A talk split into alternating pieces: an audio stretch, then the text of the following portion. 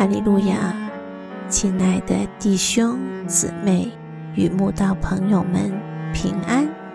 今天我们要分享的是《日夜流淌心中的甘泉》这本书中六月十一日独自一人这篇灵粮。本篇背诵金句：马太福音十四章二十三节。散了众人以后，他就独自上山去祷告。到了晚上，只有他一人在那里。每一个人来到世界，都要学习独处，还有与人共处。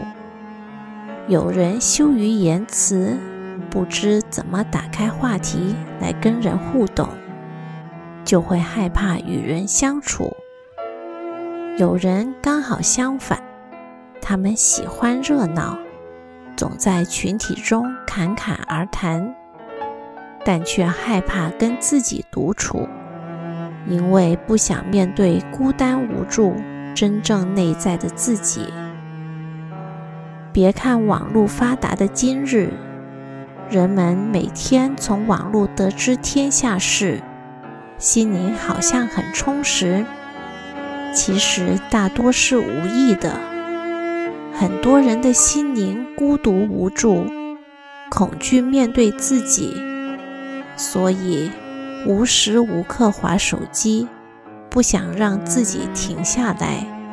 说穿了，只是在逃避面对自己与人生的许多问题。但一个有属灵信仰的人，就喜欢每日找出时间独处，那是独自一人读经祷告、与神接近的宝贵时光。因为世界的知识无法滋养人的灵魂，只有神的话语才能真正安慰人心。主耶稣在世为人时，也常离开众人。独自与神亲近，因他降世为人，也有人肉体的疲乏，需要独自一人安静，恢复他疲惫的身心灵。我常想，主都需要安静灵修，何况我们呢？我们岂不更需要在日常生活中单独与父神亲密灵交？加拿大的房子大都有地下室，我们家的地下室就是我祷告灵修的地方。